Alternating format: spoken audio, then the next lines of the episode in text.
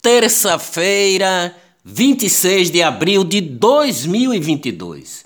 Conselho Administrativo do Twitter aceitou a proposta de compra da rede social apresentada pelo bilionário Elon Musk, o homem mais rico do mundo. A estimativa é que a oferta final seja um pouco maior que a primeira e termine em algo como 214 bilhões de reais, 44 bilhões de dólares. A compra torna Musk o dono da empresa e transforma o Twitter em uma empresa de capital fechado, sem um conselho de acionistas. O que Musk já tentou fazer na Tesla, a sua empresa de carros elétricos. Espero que até os meus piores críticos permaneçam no Twitter, disse Elon Musk após anúncio da venda da empresa. Tribunal Superior Eleitoral do Brasil espera que a compra do Twitter não afete acordo contra as chamadas fake news.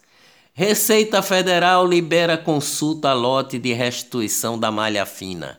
O pagamento a 210.153 contribuintes será realizado no dia 29 de abril, no valor total de 180 milhões e 500 mil reais. Receita Federal prorroga para junho prazo final para entrega do imposto de renda para a MEI, microempresa individual. Com novo pacote de crédito, o governo federal, através do Ministério da Economia, pretende destravar 87 bilhões em empréstimos para micro, pequenas e médias empresas entre 2022 e 2023. O programa foi batizado Crédito Brasil Empreendedor.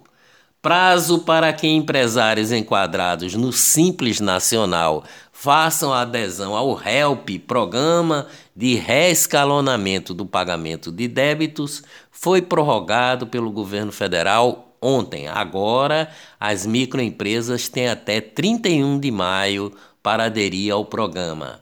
O prazo anterior se encerrava em 29 de abril.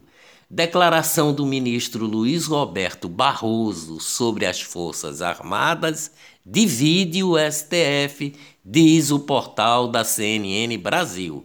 Ministros do STF abriram contato ontem com o Congresso e o governo federal. Bolsonaro reafirma em São Paulo indulto a Daniel Silveira é constitucional e será cumprido. Olá, eu sou o jornalista Ivan Maurício e estas são as notícias mais importantes do dia.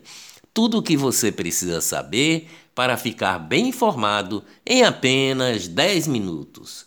Medida provisória assinada ontem pelo presidente Bolsonaro prevê para aposentados que poderá ser dispensada a emissão de parecer da Perícia Médica Federal para incapacidade laboral, sendo o benefício concedido com base em atestados e laudos médicos apresentados.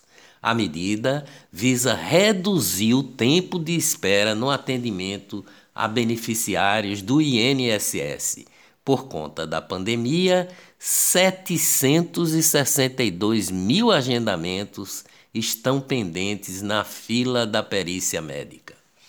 Nelma Kodama, a doleira da Lava Jato presa em Portugal, é acusada de se aliar à chefe do PCC, primeiro comando da capital, em tráfico. A investigação sobre a exportação de drogas resultou na prisão de Nelma Kodama. Preso em Pernambuco, Valdeci Alves dos Santos, de 50 anos, o colorido, apontado como um dos líderes e acusado de operar um bilhão de reais do PCC, primeiro comando da capital, colorido foi transferido para Brasília. Uma arma de fogo do ex-ministro da Educação Milton Ribeiro disparou acidentalmente na tarde de ontem no aeroporto de Brasília. Após o ocorrido, que não teve feridos, Milton Ribeiro foi levado à Superintendência da Polícia Federal do Distrito Federal, onde prestou esclarecimentos sobre o episódio. Governo brasileiro cumprimenta Macron por vitória na França. Guerra. Ministro russo Sergei Lavrov diz que risco de guerra nuclear é real e sério. Representante da Rússia afirmou, no entanto, que seu país está se esforçando para evitar essa possibilidade. Negócios em Pernambuco, aeroporto do Recife, tem 98% da movimentação pré-pandemia. Finanças no Brasil. O dólar fechou ontem aos R$ 4,87, maior patamar desde 22 de março. Economia no Brasil. Confiança dos consumidores avança 3,8 pontos em abril diz a FGV, a Fundação Getúlio Vargas, o maior nível registrado desde agosto de 2021.